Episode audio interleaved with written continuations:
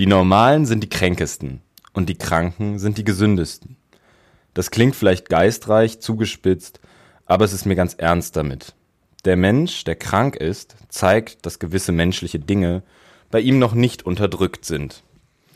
Und damit herzlich willkommen in 2020 mit einer neuen Folge Nino und Timo, genau. Äh, ja, ich freue es auch, dass wir uns äh, wiederhören, jetzt im neuen Jahr und äh, auch meinetwegen in der neuen Dekade. Also 2020 und was wir heute uns vorgenommen haben, ist so ein bisschen so allgemein äh, über Diskurse zu reden, über verschiedene Formen, wie man äh, miteinander vielleicht redet, insbesondere im Hinblick auch auf diese Frage sozusagen nach Klima nochmal. Das ist ja ganz interessant, weil man Klima ja einerseits im Sinne von der Klimakrise, aber man könnte Klima ja auch äh, im Hinblick darauf, wie ist eigentlich das Klima auf Twitter und so diskutieren und das wollen wir heute so ein bisschen miteinander bereden. Genau. Ja, du bringst jetzt schon wieder so eine Struktur rein. Ich wollte eigentlich nur so, so, so, so ein Chaos-Talk machen. Aber ähm, egal. Ja, es ist super viel passiert, seit wir uns äh, zuletzt ja? gehört haben. Ja? Ähm, was ist zuerst passiert? Gibt es irgendwie eine Chronologie? Wir wollten ursprünglich Green New Deal von Naomi mhm. Klein besprechen, das Buch. Aber äh, ja, ich glaube, wir machen doch ein bisschen mehr heute, weil irgendwie mhm. so viel los war. Was war denn alles los? Was war los? Was äh, ist eigentlich los? genau, also wir haben uns sozusagen auch nochmal mit diesem äh, Oma-Sau-Video äh, wollten wir uns äh, irgendwie... Umweltsau, ja. Umweltsau. O Oma-Sau ist auch geil. Oma-Sau, genau. Oha. Äh, nee, da wollten wir ein bisschen drüber reden. Also ich denke, die wirklich zentralen Argumente sind äh, dort, äh, glaube ich, das ist relativ durch. Also was für mich eher nochmal die Frage ist, was kann man eigentlich an diesem Beispiel über äh, die Diskurskultur entsprechend so äh, sich angucken. Ähm, da hätte ich gleich eine Frage, wie, wann und wie hast du das entsprechend sozusagen mitbekommen? Ja, äh, das ist ganz witzig, weil ich hab, ich steck in dem Thema überhaupt nicht mhm. drin, aber ich habe ja vorgeschlagen, äh, darüber zu reden mhm. und dann jetzt äh, aber doch mir überlegt, eigentlich, ey, mich kotzen diese Sachen schon wieder so an, dass ich eigentlich überhaupt keine Lust habe, mein Leben damit zu verschwenden, zu gucken, warum irgendwelche Intendanten von irgendwelchen Sendern äh, Rückzieher machen und warum das scheiße mhm. ist und äh, wer hier die Diskursgewalt wieder mal in der Hand hat. Mhm. Ähm, was nur einfach erstaunlich ist, ist, ähm, was für krasse Wellen das schlägt und dass man irgendwie um das Thema nicht rumkommt. Also dass es jetzt äh, wieder Neonazi-Demos gab vom äh, mhm. WDR und ähm, wieder Polizeigewalt leider auch von, also wie viele Betroffene berichten, aber natürlich nicht gegen die Nazis. Mhm. Ähm, und bei der Demo da? Ja, bei äh, den Aktionen dagegen, bei der mhm. Gegendemo. Weil, ja, es ist, es ist ziemlich äh, ziemlich krass, wie viel das halt ausgelöst hat. Ähm, und ich habe deshalb nicht so Lust gehabt, mich damit auseinanderzusetzen, weil ich einfach schon wieder die das Gefühl hatte, dass wieder eine äh, das gleiche, wie wir eigentlich schon bei Lucke oder so besprochen haben, immer die das gleiche Prinzip, dass irgendwelche alten weißen Säcke ihre Positionen durch äh, durchpauken und damit halt wahnsinnig viel äh, Erfolg haben, das immer legitimiert wird, wenn du irgendwie sagst, ich fühle mich beleidigt vom mhm. Wort Umweltsau. Also ganz kurz, das ist einfach ein, ein Chor vom WDR, mhm. der ein Kinderchor, der äh, das Lied irgendwie meine Oma fährt im Hühnerstall Motorrad umgedichtet hat. Und äh, da kommt dann die Zeile vor, meine Oma ist eine alte Umweltsau. Und das hat offenbar einige Leute derart persönlich getroffen, dass es dann halt äh, einen riesen Shitstorm im Internet, aber halt auch äh, im, im echten Leben gab, weil es ja sowieso schon viele Leute gibt, die gerne mal sich vor ein WDR ste stellen hier in Köln und irgendwie krude Verschwörungstheorien verbreiten ähm, und die sowas dann natürlich direkt auffangen. Genau, da will ich ähm, kurz rein. Also ähm, ich persönlich glaube nicht, dass da irgendjemand persönlich beleidigt war. Ich glaube, das ist eine komplette Medienmasche, wo man gesagt hat, wir können äh, jetzt irgendwie so eine Empörungsökonomie entsprechend draufsetzen. Und ich würde viel stärker sagen, das war tatsächlich von rechter Seite eine orchestrierte Form, wie man das macht. Und es gibt äh, tatsächlich ein paar Leute, die zum Beispiel so auf Twitter ähm, äh, sich das angeguckt haben, wie das mit der Verteilung ist. Also es ist, glaube ich, so 50-50, die Leute, die irgendwie dagegen waren und die dafür waren. Wenn du dir aber anguckst, wie viele dieser Twitter-Accounts sind, dann haben die teilweise innerhalb von zwei, drei Tagen irgendwie 200 Mal über dieses Thema getwittert. Mhm. Also und da sieht man schon, das ist nichts, was jemand macht, wenn er sich persönlich irgendwie da äh, angegriffen fühlt, sondern es ist ein orchestriertes Ding gewesen. Ja. Und ich, ne, und ich fand tatsächlich äh, von allen Leuten, die darüber geschrieben haben, fand ich tatsächlich einen Beitrag von Rezo am besten, der äh, der also ne, genau finde ich auch äh, eben konnte aufzeigen konnte, wie solche ähm, Aufmerksamkeitsökonomien entsprechend funktionieren und äh, Deswegen ist so, ist diese Annahme, dass sich da wirklich jemand beleidigt gefühlt hat, halte ich eigentlich, für relativ schwierig. Es kann natürlich sein, dass es der eine oder andere gewesen ist, aber äh, in, in dem Umfang äh, ist das auf jeden Fall äh, nicht äh, gewesen. Und ich finde, es gibt täglich irgendwie äh, in Zeitungen und so weiter Varianten, wo das, also wo man sich viel mehr drüber aufregen könnte als über dieses Ding. Also im Zweifelsfall kann man auch sagen, ist vielleicht Missglück gewesen oder sowas in die Richtung. Ja, nicht mal das. Hm? Es, es, es ist einfach ein irgendwie, es soll lustig sein, hm? es ist ein kleines Kinderlied, da singen ein paar hm? Kinder so. Mehr ist das nicht. Und Umweltsau ist jetzt wirklich kein schlimmes Wort. Und äh, was weiß ich, also jeder Mensch, der sich irgendwie darüber beschwert, äh, rassistisch, sexistisch und sonst hm. wie diskriminiert zu werden, jeden Tag, so den Leuten erzählen wir auch, ja, ach, stell dich mal nicht so an, hm. hab dich mal nicht so. Und aber sobald dann irgendwie äh, ja sich so ein äh, NRW äh, Ministerpräsident Laschet hinstellt und sagt, ja, ich finde es auch nicht gut, ist es halt plötzlich einfach ein ganz anderes Thema. Hm. Also äh, da hat das dann plötzlich Relevanz, weil hm. so jemand diese Empörung legitimiert. Und das ist halt ein Riesenproblem. Ja, und ich muss auch ehrlich sagen, ich glaube, der Tom Buro, der hat es auch einfach nicht geblickt. Mhm. Also äh, ich weiß zwar nicht wieso, aber der ist vielleicht nicht so äh, medienaffin oder sowas in die Richtung. Intendant des WDR, ja. nicht besonders medienaffin. Das ist doch die Erkenntnis des Jahres, äh. der, der letzten Dekade eigentlich. Ja, der hat vielleicht ja. so noch so Rundfunkvorstellungen ja. irgendwie von 1950ern international. international. Ja, aber wenn, wenn denen früher irgendwie äh, Leserbriefe erreicht hätten von irgendwelchen komischen Neonazis oder so, die irgendwas in falschen Hals kriegen mhm. und Sachen aufeinander beziehen, die nichts miteinander zu tun haben, also das, das macht ja jetzt nicht so einen Unterschied. So, du hättest ja früher auch nicht irgendwie bei jedem Leserbrief direkt gesagt, ja, äh, cool, drucke ich ab und beschäftige ich mich mit. Und jetzt können die Leute halt alle im Internet alles kommentieren, aber das heißt ja auch nicht, dass du dich jetzt drum kümmern musst. Ja. Also so die, die, diese ganze Hasspost gab's auch früher, die ist nur nicht so hochgekommen. Das mussten die Leute in den Redaktionen dann halt alleine ausbaden, ne? Und hat die Öffentlichkeit halt nicht viel von mitgekriegt. Aber irgendwelche Spinner, die äh, sich vielleicht auch organisiert haben und gesagt haben, wir machen dem jetzt mal richtig Dampf unterm Hintern, so dann, das gibt's immer. Aber ja, ich damit so derart nervös umzugehen, ist halt extrem peinlich und dann so einen Rückzieher zu machen, mhm. zu sagen, ja, das ist jetzt, wir nehmen das aus dem Netz oder so und uns ist das unangenehm so. Das ist extrem extrem also, schwach. Ja, also ich würde ich auch sagen, dass auf jeden Fall seine Reaktion darauf irgendwie nicht besonders irgendwie äh, geschickt war. Was natürlich ist, wo man sich dann auch irgendwie schon so ein bisschen fragen muss, was passiert da eigentlich? Relativ direkt danach hat irgendwie der äh, WDR gesagt, ja, und der der Chorleiter oder bei wem das war, der sei ja nur ein freier Mitarbeiter ne, wo du dann auch denkst, äh, was, was soll denn jetzt so eine Aussage, dass sie sozusagen sich nicht irgendwie um ihre, nicht vor ihre eigenen Mitarbeiter stellen und so weiter.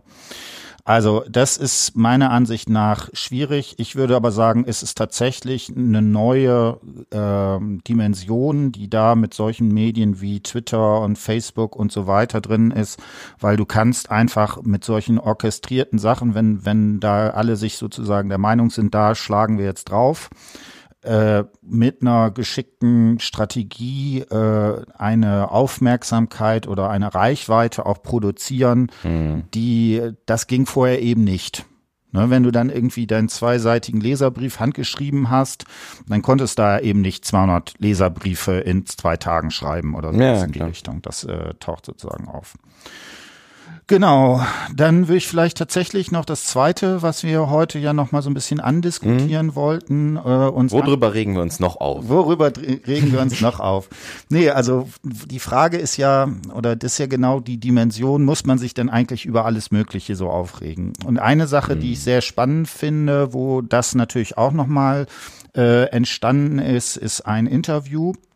Das ist der Typ, der äh, 12.06.2020 im Olympiastadion, da haben die so eine Kampagne gemacht und äh, wollen das Olympiastadion mieten und dann soll es da um Klima gehen. Man soll aber auch irgendwie es soll auch Konzerte geben und soll dann soll man Petitionen unterschreiben mit 60.000 Leuten, die dabei sind. Und das wird organisiert. Also der Typ ist irgendwie der Geschäftsführer oder so von der Kondommarke Einhorn, ne? Genau, ne? Oder Kondome und Tampons oder irgendwie ja, irgendwie sowas in der Richtung. So so- vegan, glaube ich. Also irgendwie so ein, Ja. so ein Berliner Startup-Ding. Genau, und ne, die sind auch, äh, machen auch so ganz viel in Hinblick, wie kann man ähm, äh, andere Unternehmenskultur und so weiter begründen und so. Und den Teil, den er da erzählt hat, den fand ich irgendwie ganz in Ordnung und ganz plausibel. Und äh, dann gibt's aber gibt's sozusagen den zweiten Teil, wo es jetzt um diese Fragestellung geht, ist das eigentlich eine angemessene Form, darauf zu reagieren? Und da gibt es dann ein Interview äh, mit Thilo von Jung und Naiv. Und äh, da fragt halt, äh, ne, da sagt er, ja, und wir wollen alle einladen und wir haben noch kein Konzept, aber das soll alles auf Freiwilligkeit beruhen und so weiter. Und man sieht richtig, dass äh, Thilo ein bisschen, also, also sagen wir mal, nicht mehr auch in dem Sinne da jetzt äh, neutral ist, sondern dass er tatsächlich ein bisschen angesäuert ist und äh, fragt dann relativ patzig nach, ähm, ja, wie ist das denn, wenn alle dabei sind? Ist es denn dann auch in Ordnung, dass Nazis dabei sind? Und ich fasse das jetzt sozusagen, äh, ich habe jetzt nicht den genauen Wortlaut vorliegen, aber er sagt mehr oder weniger, ja, wenn die konstruktiv mitarbeiten, dann wären Nazis auch in Ordnung. Ja, was man sagen muss, tatsächlich äh, drei, vier Sätze weiter schränkt er es so ein bisschen ein, wo er dann sagt, okay, wir stehen aber auch für solche äh, Prinzipien wie Gleichberechtigung und so weiter, aber dass einem so ein Lapsus passiert, ist tatsächlich irgendwie relativ äh, schwierig und äh, tatsächlich auch interessant, finde ich, Ja. in dem Kontext. Das ist so diese falsche Toleranz, die sich irgendwie gerade überall ausbreitet, finde ich. Das ist, Und geht ja nicht nur bei ihm. Ja, und äh, also das erste, was sozusagen da ja äh, interessant ist, dass die gesagt haben, soll es nur um Klimawandel gehen? Und haben sie gesagt, nein, wir müssen auch Rassismus diskutieren. Also diese Frage ist explizit im Programm mit drin. Und dann passiert dem Organisator eine solche Aussage und ähm, Das ist schon lustig. das, ja, es ist irgendwie, es ne, und, aber ich finde, da sieht man auch, und das ist natürlich auch, was wir hier auch immer uns fragen, diese ganze Frage der Repräsentation. Also wenn du dir anguckst, da gibt's irgendwie so ein Werbevideo mit Luisa Neubauer, äh, Charlotte Roche und dann die beiden da von dem Einhorn-Ding und so weiter, ne? Wenn die jetzt sagen würden, wir wollen aber explizit auch, ne, dass das Thema Rassismus mitdiskutiert wird oder sowas in die Richtung, dann müssen die einfach halt dafür sorgen, dass da im Orga-Team, dass das irgendwie auch breiter aufgestellt ist. Ja. Ne, weil, weil ich, klar, ich traue dem einfach, muss ich sagen, intellektuell nicht zu, dass der so ein Thema wirklich bearbeitet kriegt. Also, ja. Und, und vor allen Dingen, es gibt ja 100.000 Leute in Berlin. Ich sitzt die Furutan nicht sogar in Berlin? Ja, ich Äh, glaube, die, ja, doch, doch, die sitzt, glaube ich, an der Humboldt-Universität und so weiter. Ja. Das heißt, es gibt in Reichweite wirklich Leute, die sagen können, wenn man jetzt Rassismus diskutieren will, ne, und deswegen, Also, ne, dann kann man jetzt irgendwie sagen, okay, soll es später machen oder sowas. Mhm. Wobei, ähm, Hm? ich stimme dir da völlig zu. Also ich finde es auch sehr ätzend, aber ähm, andererseits bin ich immer dafür, dass auch, äh, nicht das auch, das hört sich so blöd an. Ich bin dafür, äh, politischen Aktivismus von Idioten machen zu lassen. Finde ich, bin ich ein totaler Fan von. Von ich meine das, ich meine das nicht verachtend, sondern ähm, im Sinne von, ähm, ich sehe mich da auch so ein bisschen selber. Also, dass Leute, die keine Ahnung haben von einem Thema, sich trotzdem engagieren. Und äh, im Folge, in Folge des Engagements dabei lernen. Das ist meistens einfach der schnellste Weg zu lernen, ganz einfach. Und äh, je tiefer du dich quasi da reinstürzt und dann direkt sagst, ich mache so eine Veranstaltung und dich dann hinsetzt und merkst, fuck, ich habe voll verkackt, ich wollte was gegen Rassismus machen und jetzt, habe ich so indirekt Nazis eingeladen. Ähm, schneller kannst du gar nicht lernen. Und das ist das Gute daran. Also ähm, klar, einerseits in seiner Verantwortung kann man den Mann auf jeden Fall kritisieren, andererseits würde ich ihm zutrauen äh, oder e- ihm zusprechen, so hey, mach das trotzdem und vielleicht verstehst du ja jetzt, dass es äh, vielleicht cooler wäre, wenn du dich mit Leuten zusammensetzt, die äh, das Thema Rassismus wirklich gecheckt haben. Übrigens, weil wir ja auch schon äh, mal hier und da über äh, so Rassismus im Alltag und so ge äh, gesprochen haben. Äh, ich habe letztens ein total geiles Video entdeckt, ähm, was für mich nochmal total, was mich voll weitergebracht hat, weil äh, für mich ja immer das so ein Problem ist, genau wie für dich denke ich auch, ähm, überhaupt die Perspektive nachzuvollziehen von jemandem, der halt Rassismus wirklich ständig erfährt. Äh, kennst du das Allmann-Taxi von Michel Abdullahi? Nee. Ähm, das ist so ein, er setzt sich so eine Schiebermütze auf und macht dann halt so auf Klischee, ne, der iranische äh, Taxifahrer. Ja. So. Und ähm, lädt dann halt verschiedene Leute ein, die dann, die er dann rumkutschiert. Und ähm, eins ist mit, äh, das eine, was ich gesehen habe, ist mit äh, Aminata Touré, die quasi dafür bekannt ist, schwarz und Politikerin in Deutschland zugleich zu sein, was ja schon mal überhaupt nicht geht. Und ähm, das ist total spannend, weil die beiden dann einfach über Rassismus reden und ähm, so, also nicht nur über Rassismus, über alles Mögliche, aber halt hauptsächlich dieses, der Aufhänger ist letztlich, ne, dass sie schwarz ist und damit auffällt und gleichzeitig wahnsinnig, ja, äh, ja, so rüberkommt, genau wie jeder andere Standardpolitiker, der einfach wahnsinnig gut und schnell reden kann und Sachverhalte erklärt und so voll in diesem Game drin steckt. Ähm, aber andererseits äh, viel zu viel zu jung und unverbraucht aussieht, als dass man ihr irgendwie zutrauen würde, dass sie Landestagsvizepräsidentin in irgendeinem Bundesland ist. Und äh, also die Frau ist richtig krass, die geht voll durch die Decke, ne? Und ähm, kann ich auf jeden Fall jedem sehr empfehlen. Äh, Alman Taxi von Michel Abdullahi mit Aminata Touré. Äh, Gerade an die ganzen weißen Jungs.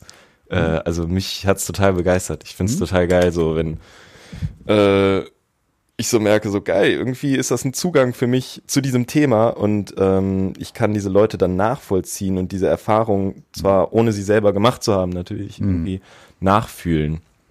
Mm, Da fallen sehr viele interessante Sätze. So. Äh, Einhorn.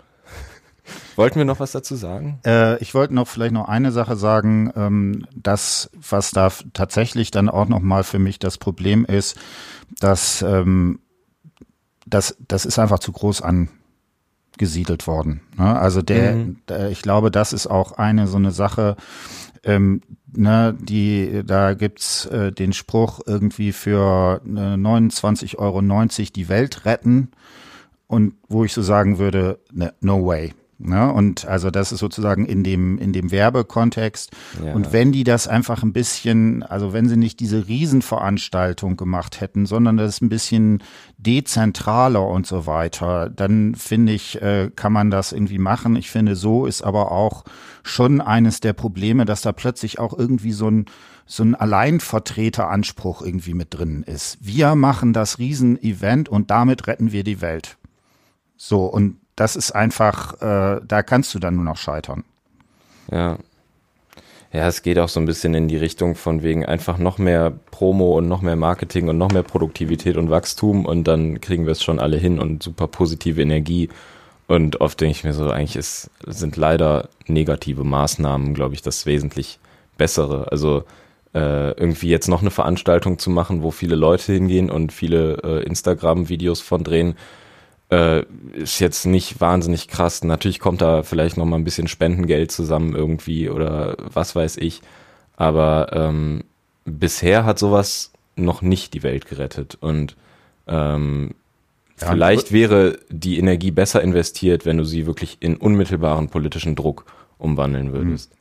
Also wenn du diese Leute, denen du sagst, ja, guck mal, hier für 27 Euro kannst du die Welt retten, wenn du diesen Leuten eher die Aufforderung geben würdest, pass auf, wir geben dir 27 Euro und dafür schickst du 27 Tage lang jeden Tag einen Brief an die Bundesregierung oder rufst in einem Ministerium an, die mhm. haben immer Hotlines, ähm, kann man immer anrufen, kann ich sehr empfehlen. Das sind sehr freundliche Mitarbeiter. Ähm, und ja, also es ist irgendwie so, ich weiß nicht, ob der politische Druck da äh, steigt. Ja, also ich glaube, ne, die waren, waren erfolgreich ja mit einer Petition, wo sie den, äh, ich weiß nicht, was, Mehrwertsteuersatz oder irgendwas äh, auf äh, ähm, Tampons, glaube ich, äh, gesenkt gekriegt haben. Ne? Das ist irgendwie sinnvoll. Aber, Aber das da, war deren Idee, oder? Ja, oder die sind da mit, mit, äh, mit verbandelt gewesen oder okay. sowas in die Richtung. Ne? Und ich finde, für sowas, da sind Petitionen auch sinnvoll, weil das ein kleines, überschaubares Ding ist, wo man sozusagen eine Meinung zu haben kann. Mhm. Und aber sowas wie die Klimakrise über Petitionen meinen, irgendwie lösen zu können, das ist, also es tut mir leid. Ich glaube, da muss man äh, sagen, das ist äh, halte ich für sehr kritisch. Ich habe ja übrigens mit dem in einer Videokonferenz äh, mit den äh, Scientists for Future hier in ähm, in der Regionalgruppe Köln-Bonn haben wir das auch kurz andiskutiert und die haben auch gesagt, dass sie sich von der Veranstaltung distanzieren. Ne, da gab es auch so ein paar Probleme, ja. weil die haben zum Beispiel auch das Logo verwendet, ohne dass sie da richtig ja. Bescheid gesagt zu haben und so weiter und so fort. Ja kann man vielleicht festhalten, so sollte man nicht komplett bashen. Ich finde immer, dieses Engagement ist immer erstmal äh, generell sehr positiv und das ist jetzt nicht irgendwie, dass man, also ich finde nichts schlimmer, als wenn sich Leute, die eigentlich das gleiche Interesse mhm. haben, gegenseitig die Köpfe einschlagen. Ähm, das macht auch keinen Spaß. Aber genau, die Kritik ist schon gut. Aber andererseits zum Beispiel deine Rassismus, äh, äh, also die Kritik hinsichtlich Rassismus oder so, ich finde es schön, dass die überhaupt den Zusammenhang äh, mhm.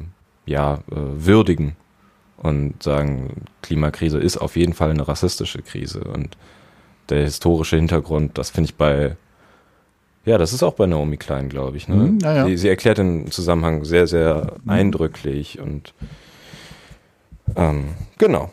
Also ich, da kann ich ja noch mal was zu sagen. Ich bin tatsächlich, sehe es vielleicht ein bisschen anders. Also natürlich häng, hängt das immer wieder alles mit allem zusammen. Ne? Das ist ja eigentlich bei allen größeren Geschichten so. Ich persönlich halte es aber für strategisch äh, extrem schwierig, wenn man dann alles, alles auf einmal versucht zu machen.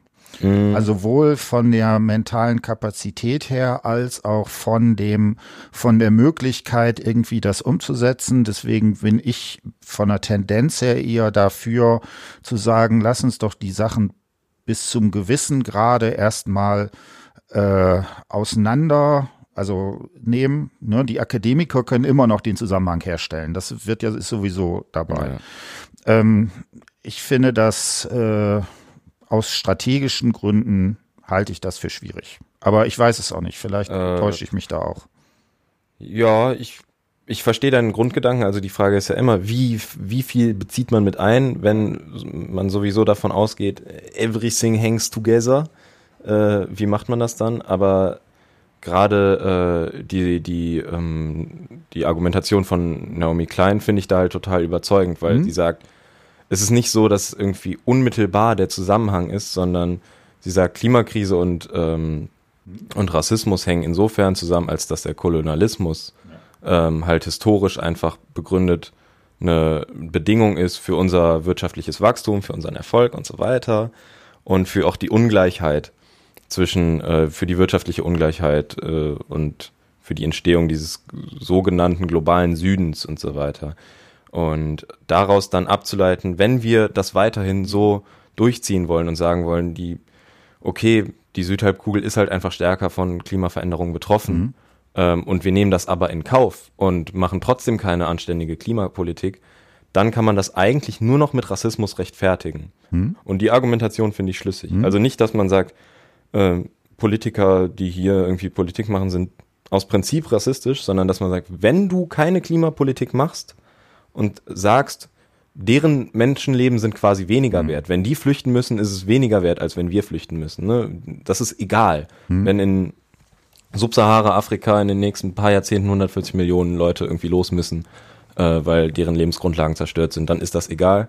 Dann ist der einzige hm. Weg, das noch zu rechtfertigen aus unserer Sicht, zu sagen, ja, ist ja nicht so schlimm, weil die sind ja auch eh minderwertig. Hm. Und äh, deswegen hat das halt leider einfach, glaube ich, sehr große Zusammenhänge, wie irgendwie der, der sogenannte Westen hm. äh, mit solchen Ländern umgeht und dass jetzt gerade auch, ja, dass ein Präsident der USA halt äh, plötzlich aus dem Nichts versucht, da Kriege anzufangen im Nahen Osten und wirklich so derart auf Eskalation setzt, das kannst du auch nicht anders erklären als mit dem Gedanken, ja, die Leute da unten sind mir scheißegal. Hm. Weil jeder Mensch weiß, wenn du da einen Konflikt beginnst, dann werden wahnsinnig viele Menschen sterben, egal wer, hm. so.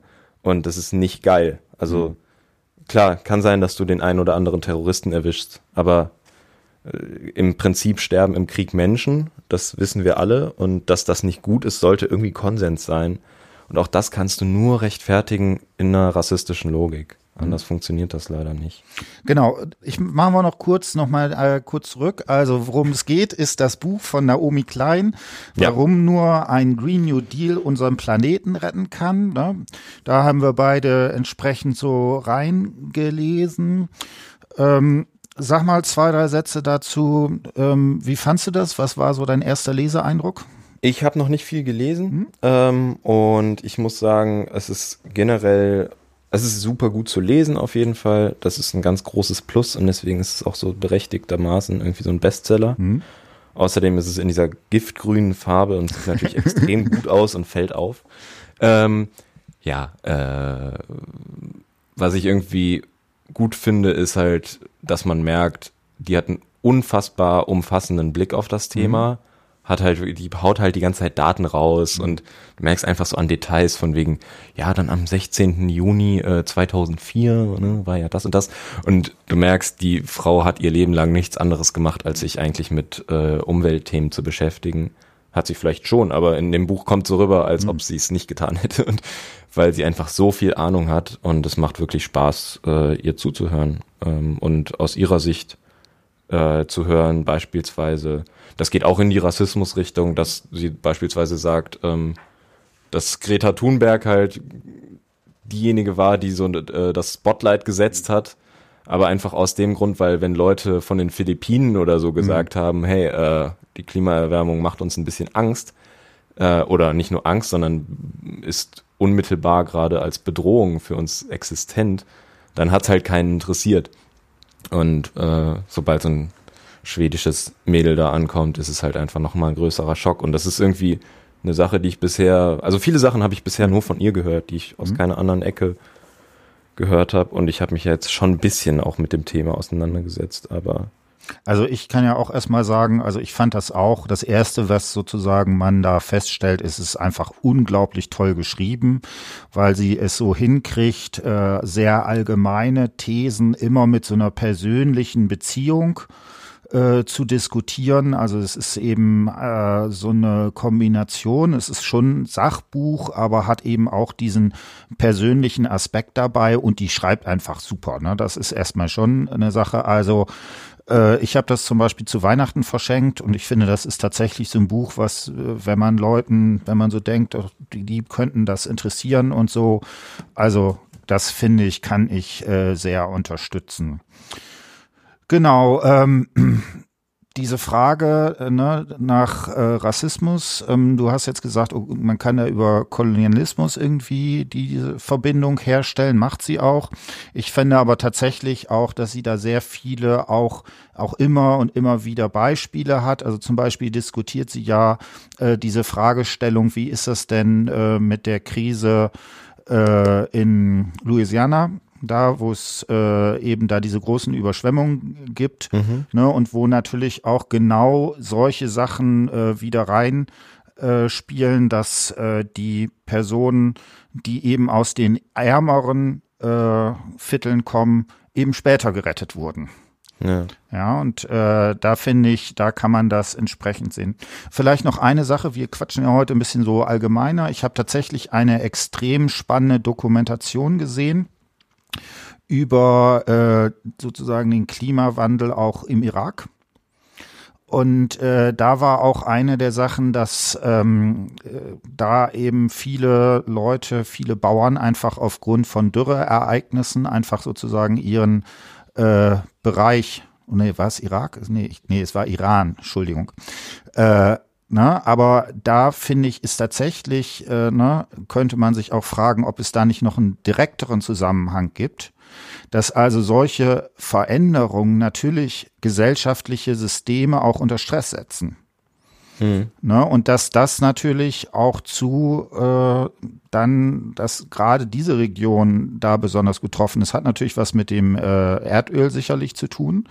Aber vielleicht sind solche Faktoren durchaus auch, wirken die auch destabilisierend weil du plötzlich da meinetwegen, wenn das eben so ist, dass äh, da an vielen Stellen man eben nicht mehr ähm, äh, ja mh, Agrarwirtschaft betreiben kann, ja. dann müssen die halt irgendwie in die äh, großen Städte gehen und das führt dann natürlich auch häufig dazu, dass es da eben extrem sozusagen Frust gibt, was weiß ich, Jugendarbeitslosigkeit und so weiter. Also vielleicht ist der, ist der Zusammenhang sogar dann nochmal enger an dem ja. Punkt zu sehen. Ne? Ich glaube, ich habe das von äh, dem Jung und Naiv äh, mhm. äh, Gespräch mit Stefan Rahmstorff mhm. vom Potsdam Institut und äh, er sagt, dass die ähm, Dürre, die oder die Dürren, mhm. die in den Jahren, äh, als die als der Bürgerkrieg in Syrien sich mhm. angebahnt hat, äh, als halt erst Revolten, Proteste und so kamen und irgendwann halt das zu einem Bürgerkrieg so richtig ausgeartet ist, dass diese Dürren äh, die stärksten seit 700 Jahren in mhm. Syrien waren. Also er sagt, das kannst du halt anhand von Sedimenten mhm. 1a belegen, äh, dass es solche krassen Dürren da so 700 ja. Jahre nicht gegeben hat. Also das ist unfassbar, ähm, was diese Region halt aushalten musste. Und natürlich wird hier nicht darüber berichtet, ja, ne, in, in irgendeinem syrischen Dorf sind wieder äh, paar Rinder verendet mhm. und die haben keine Ernte einfahren können und sonst was. Aber das sind letztendlich alles Faktoren, die eine Eskalation beschleunigen, also die so ein Feuer anfachen mhm. und die äh, natürlich als Mitverursacher von solchen Konflikten auch geführt werden können. Also wer weiß, welche anderen Facetten mhm. dieser Krieg hätte entwickeln können, wenn das eine andere geografische Lage hätte, wenn andere klimatische Bedingungen da wären. Das ist völlig klar. Also mhm. genau, also ich muss äh, sagen, ich habe das äh, auch von Stefan Rahmsdorf, aber in einem äh, Podcast von Forschergeist, wo er da sozusagen das auch schon mal. Guck, der erzählt immer das Gleiche. Ja, ja. Aber dafür, ja, aber ja. Die, das sind die besten Leute, weil von denen kann man halt echt irgendwann was lernen. Dann nimmt man das auch mal mit. Das genau. Ganz gut. Und eigentlich. also ich, als ich das das erste Mal gehört habe, da musste ich echt auch schon ziemlich schlucken. Also weil, ja. weil das äh, ne irgendwie man doch irgendwie viele Sachen irgendwie schon kennt und wie das sozusagen so äh, die allgemeine Bedrohung ist und ne, das ging halt dazu, die haben sind beauftragt worden von der Bundesregierung eine Einschätzung, interessanterweise eher militärische Einschätzung sogar, zu geben, wie könnte sowas wie Klimawandel sich auf solche Sicherheitslagen zu machen. Ah, und die haben ja. dann 2007 prognostiziert, also noch bevor das war, dass eben solche äh, Klimaereignisse auch auf bestimmte Länder die sozusagen sich destabilisierend mhm. auswirken können. Ne? Und das finde ich schon interessant, dass sie es als auch als Vorhersage gemacht haben. Ja, genau. Ne? Das, das hatte ich auch in dem Gespräch gehört, dass er sagte, das konnte man halt Jahre im Voraus oder Jahrzehnte im Voraus sagen, dass im mhm. Mittelmeerraum da und da ja. äh, besondere Dürren eintreten ja. werden. Und genau das ist dann passiert. Genau. Und tatsächlich habe ich, also ich äh, verfolge den auch bei Twitter. Mhm. Und äh, da hat er dann nochmal äh, einen, äh, also sehr hoch geranktes Paper irgendwie verteilt. Ich glaube von National Proceedings of the Academy irgendwie in den USA oder sowas, glaube mhm. ich. Also äh, und die haben eine Metastudie von 40 Studien, die genau diese Fragestellung hängt eigentlich Klima und dieser Syrien-Konflikt zusammen und äh, sind dann zu dem Ergebnis gekommen, äh, dass, dass es hier ein, einen direkten Einfluss gegeben ja. hat. Ne? Das ist, es wäre ist immer falsch, wenn man das jetzt irgendwie monokausal machen würde. Das ist sicherlich Quatsch. Ne? Da spielen natürlich viele politische Fragestellungen, wirtschaftliche Entwicklung. Das spielt da natürlich auch immer mit rein. Aber dieser Zusammenhang ist eben in einer Metastudie irgendwie belegt worden. Ja. Äh, wo wir auch bei sind, äh, bei Vorhersagen, also ähm, wir es, es sind ja gerade diese gigantischen Waldbrände irgendwie in Australien da, ne? Ja. Und äh, da fand ich auch ähm, interessant, weil äh, Stefan Rahmsdorf hat dann auch einmal aus dem IPCC-Bericht von 2007 zitiert. Und da steht drin, äh, in Australien wird es aufgrund von äh, Dürreereignissen äh, wahrscheinlich zu äh, auch äh, größeren Flächenbränden kommen äh, und dann steht da High Confidence. Das mhm. heißt, die haben die Vorhersage und sagen, dass mit 99-prozentiger Sicherheit konnten die das 2007 vorhersagen. Und dann, das war jetzt noch eine andere Studie, die habe ich auch heute sozusagen durch meinen Twitter-Feed gesehen. Äh, da sagt dann einer der Experten, ja, diese Veränderung ist da, man wird ab dem Jahr 2020 das auch in den Zahlen sehen. Also da denkst du auch nur noch, also äh, ne, alle sagen, ich meine, das ist ja auch richtig. Es gibt äh, innerhalb dieser Modelle gibt es gewisse Unsicherheitsfaktoren und so weiter und so fort. Aber wer bei solch das, überzeugenden darüber Sachen, diskutieren wir nicht. Das ja, ist also ich ja. ich da über sowas rede ich nicht mehr. Ja. Darüber, dass Wissenschaft irgendwie nicht äh, immer exakt oder also nie exakt ist und auch nicht äh, auch in der Physik keine exakten Vor äh, Vorherseh Vorhersagen gemacht werden können. So, das ist einfach jetzt kein Thema mehr. Ja. Nicht, wenn irgendwie jetzt an die neun Millionen Hektar brennen. So, ja. das kannst du dir gar nicht vorstellen, wie viel Fläche das mhm. ist. Und wie viele Leute sind bis jetzt gestorben? 20, 30, 40, äh, irgendwie paar hundert Millionen Tiere. Mhm. Äh, es ist einfach grauenhaft. Also mhm. da jetzt noch irgendwie zu diskutieren oder äh, wie, de, wie halt die australische Regierung auch noch an der Kohlekraft trotzdem festzuhalten und zu sagen, ja, hm, hm. Oder äh, bei Naomi Klein im, in dem Buch steht ja auch irgendwie von wegen, dass 2009, Anfang 2019 der, ähm, der Premier von Australien, keine Ahnung wie er heißt, als Reaktion auf äh, eine so die erste große Massenaktion von äh, Fridays for Future, wo dann halt freitags irgendwie es richtig abging und ganze Schulen gestreikt haben teilweise, äh, weil die Australier auch ja teilweise komplett wissen, dass das mhm. bei denen, dass die besonders mhm. betroffen mhm. sind und dass deren Leben wirklich so at stake ist und ähm, dass er dann als Reaktion nur gesagt hat, ja, die Leute wissen auf jeden Fall, wie man seinen Job verliert. Mhm. Und das war so sein Kommentar dann dazu. Also das sind halt Leute, ich habe, ich glaube, das ist auch der Typ, der geackt wurde, ne? Kennst du dieses Video? Nee wo so ein, wo so ein, so ein Schüler, so ein 16-Jähriger oder so, ähm, den australischen Premier, glaube ich. Ich glaube, das ist der Premier, mhm. ihm so ein Ei gegen den, gegen den Kopf ditcht. Mhm. Und er ist halt halb so groß und dann holt der Premier so aus, aber seine Securities halten ihn noch so ein bisschen zurück und so ist so ein ganz kleines Video und danach hat der, äh, der 16-Jährige da, glaube ich, noch so ein Statement verfasst von wegen so, oh, tut mir leid, habe ich doch irgendwie einen Fehler gemacht. Jetzt habe ich gemerkt, dass man für sowas ja doch in den Knast kommen kann und so. Also Leute, werft keinen Premiers Eier an den Kopf. Äh, sieht lustig aus auf Instagram, aber es lohnt sich, glaube ich, nicht.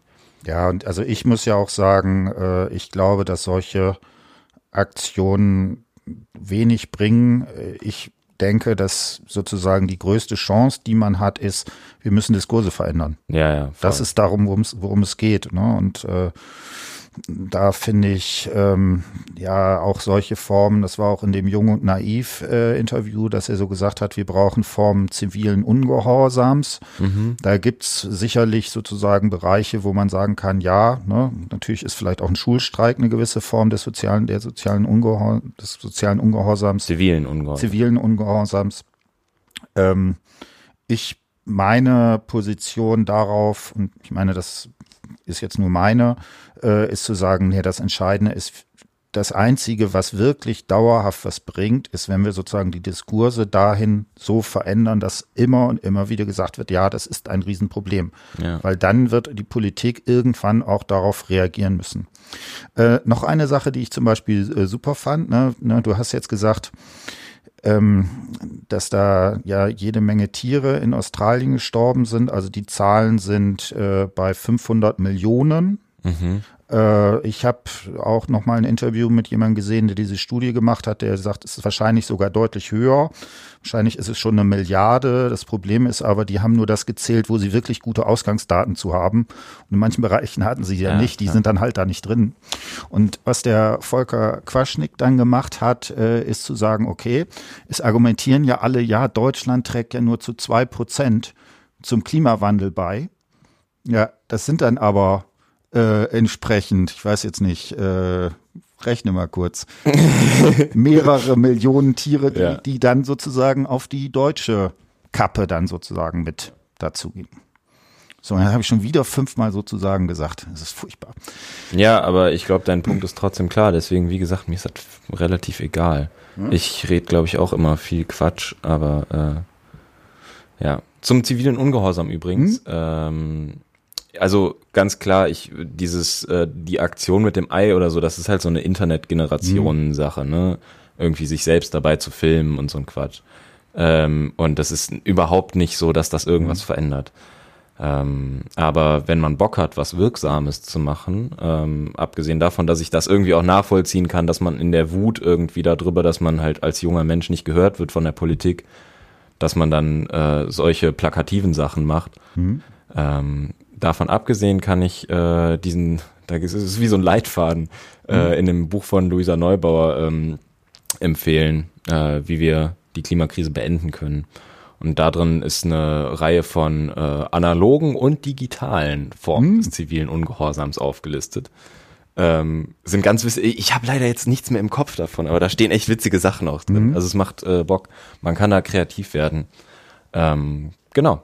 Also wer Lust hat auf Aktionismus, ist es gar nicht so schwer. Man, äh, man findet auf jeden Fall Wege, irgendwie Aufmerksamkeit zu generieren und nicht nur einmal im Jahr mit Ende Gelände, wenn man in die Kohlegrube rennt, mhm. sondern das, da gibt's noch viel, viel mehr. Ähm, aber genau, am wichtigsten ist es wahrscheinlich einfach in jedem Gespräch und gerade wenn es äh, mit äh, EntscheidungsträgerInnen auf allen Ebenen mhm. ist, dann immer zu betonen, dass dieses Problem einfach das krasseste Problem ist, was wir irgendwie haben. Mhm. Genau. Ja. Äh, dann habe ich vielleicht noch eine Frage an dich. Wie, wird, äh, wie wirst du das äh, sehen? Ähm, glaubst du denn, dass wir ein Mediensystem haben, das das bearbeitet kann, dass das bearbeiten kann? Nö. nee, gar nicht. Ähm, äh, ja, wir haben schon über Tom Buro geredet. Ähm, eigentlich kann man dazu leider. Oh nee, ich will gar nicht drüber nachdenken. Es ist halt ganz, ganz schlimm. Es gibt wirklich nur wenige Medien und es zeichnet sich ja so ein bisschen irgendwie ab, dass es eine neue Generation gibt von Leuten, die andere Sachen machen. Mhm. So jung und naiv oder mhm. so wäre da eine Sache. Ähm, oder auch, auch Rezo, also diese, diese YouTuber-Leute sind ja gar nicht mal so übel. Mhm. Und äh, da gibt's echt eine Manche Reihe von. sehr und ja, ja, genau. Nee, aber es gibt, es gibt echt äh, nicht nur Verschwörungstheoretiker auf mhm. YouTube so. Mhm. Auch wenn die meisten Verschwörungstheoretiker mhm. wahrscheinlich sind. Aber ähm, ja, nee, ich habe irgendwie noch nicht die Perspektive, dass die Medien das halbwegs auffangen, weil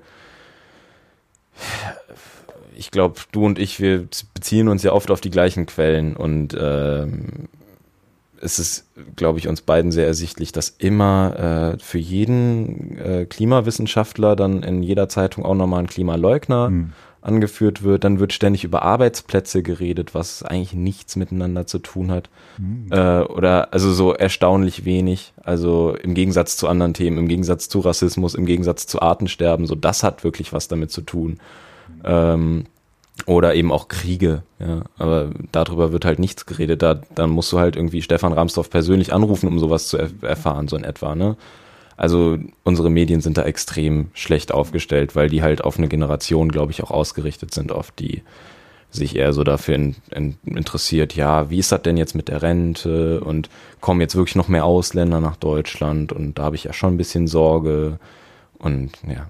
Ja, also ich habe auch, äh, bei mir ist tatsächlich auch eine der Geschichten, also ich glaube sozusagen die ähm, so technisch und so weiter können wir das alles lösen.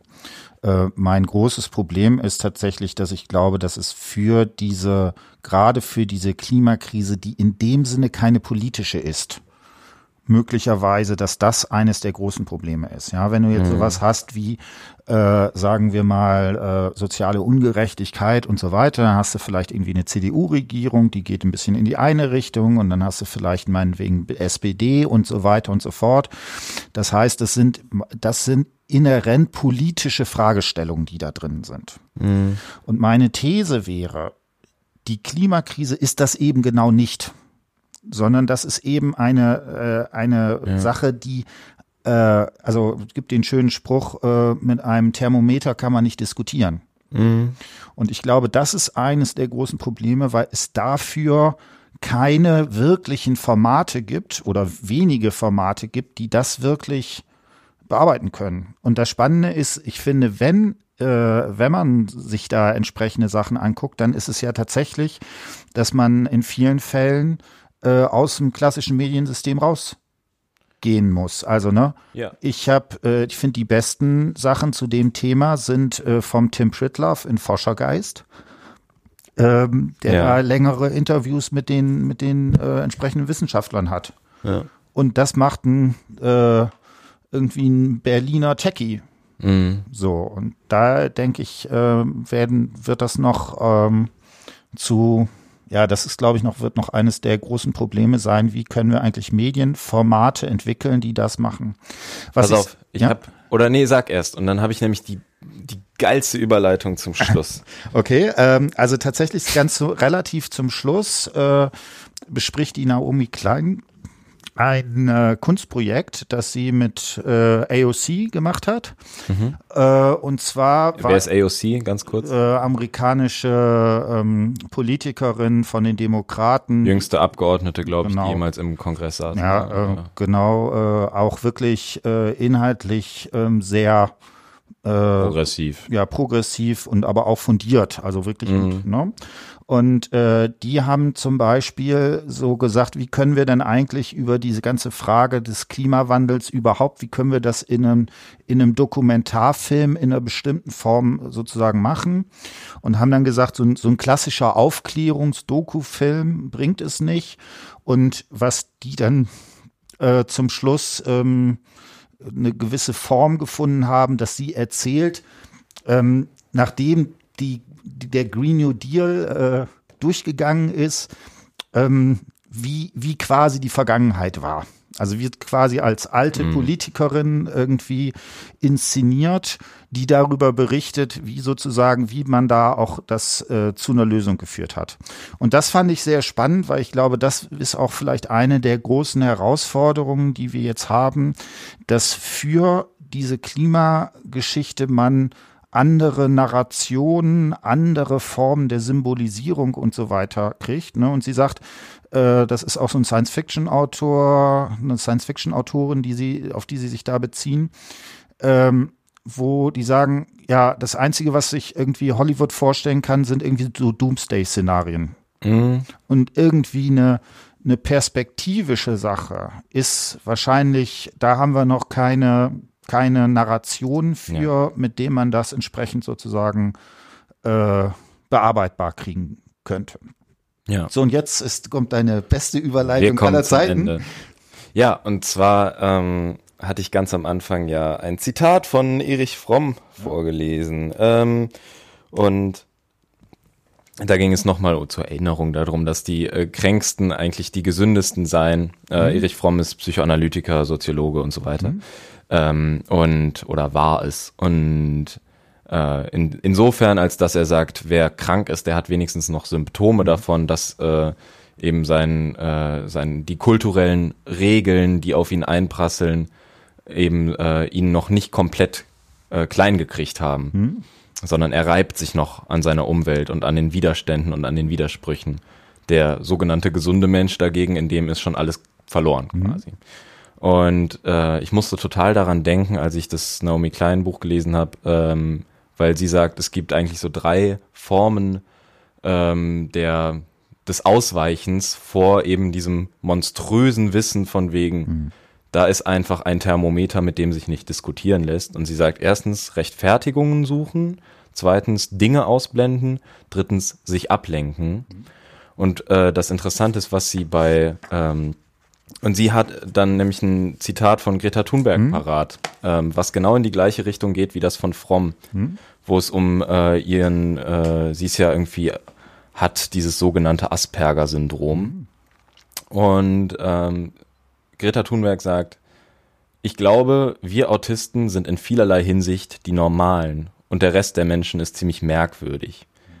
Und ich glaube, das ist, äh, das bringt es total auf den Punkt. Wir müssen versuchen, weniger so zu sein wie die Menschen, die in Talkshows sitzen mhm. und die über alles diskutieren und zu allem sagen, ja, das ist ja aber auch alles viel komplexer und ne und dann noch mal fünf andere Meinungen einholen und meinen, das wäre jetzt irgendwie ein spannender Diskurs, sondern äh, wir müssen diesen Autismus uns ein bisschen angewöhnen mhm. und diese Fixierung auf ein Thema und dieses Ernstnehmen auch auf einer emotionalen Ebene meinetwegen und das wäre mein Wunsch. Wenn wir dahin kommen, dann haben wir vielleicht irgendwie eine Chance, dass ja solche Sachen wie in Australien nicht zur Regel werden. Mhm. Aber äh, ja, ich glaube, die ich glaube, das ist es jetzt die, schon, aber. Die Prognosen widersprechen mir sowieso. Aber ähm, da will ich vielleicht noch eine Sache äh, kurz mit aufgreifen. Ich mache ja zurzeit ein Seminar, wo wir uns narrative Interviews von Personen, die solche Veränderungen, also die in der Klimabewegung sozusagen ähm, aktiv sind. Ähm, und die interessante Frage, die sich darstellt, ist ähm, in dem Buch von ähm, Greta Thun Thunberg steht irgendwie äh, an einer Stelle, das fand ich sehr symptomatisch, sie können CO2-Werte sehen. Ja, also natürlich geht das rein physikalisch nicht, aber ne, dass, dass jemand wirklich ein Verständnis dafür hat, okay, wenn ich jetzt mit dem Auto da und dahin fahre, bedeutet das das und das. Ja. Und ähm, in den narrativen Interviews finde ich das sehr spannend, weil es da ganz häufig eher so kleine Sachen gibt, wo, woran sich das zum Beispiel entzündet. Und äh, ganz viel ist dann zum Beispiel, und das fand ich sehr spannend, es taucht bei allen diese Frage nach äh, veganisch, äh, veganer Ernährung auf mhm. oder vegetarischer Ernährung. Und das ist irgendwie offensichtlich für viele Leute so ein Punkt, wo man sich sagen kann, ja, also in einem narrativen Interview ist das, dass sie da so eine süße Katze irgendwie hat, die sie bei einer anderen Familie sagt, sie sagt, es ist die süßeste Katze der Welt und von da aus sagt, jetzt kann ich ja nicht mehr Tiere essen. Mhm. Ne? Und das quasi den Prozess in Gang setzt, dass sie dann irgendwie jetzt sagt, okay, jetzt muss ich äh, mich vegetarisch äh, ernähren und das der Auslöser ist. Ja. Und da ist genau nochmal für mich auch so eine Fragestellung, ne, was sind eigentlich äh, die Sachen, an denen man das machen kann, also an denen man das so festmachen kann. Und ich würde tatsächlich sagen, wahrscheinlich ist die Greta Thunberg jemand, wenn die äh, so eine Statistik von äh, Stefan Rahmsdorf irgendwie sieht, dass die dann das nicht abschalten kann, wie das bei uns ist. Ne? Ja. Siehst du dann und genau diese und drei Punkte: rechtfertigen, ne? Ablenkung suchen, sonst was, ja. äh, Ausflüchte suchen. Wenn man genau das nicht macht, dann kommt man an einen Punkt, wo man sich transformieren muss. Gut, äh, sehr schön. So, ich muss zur Arbeit. Ciao. Okay, bis Macht's dann. gut. Tschüss.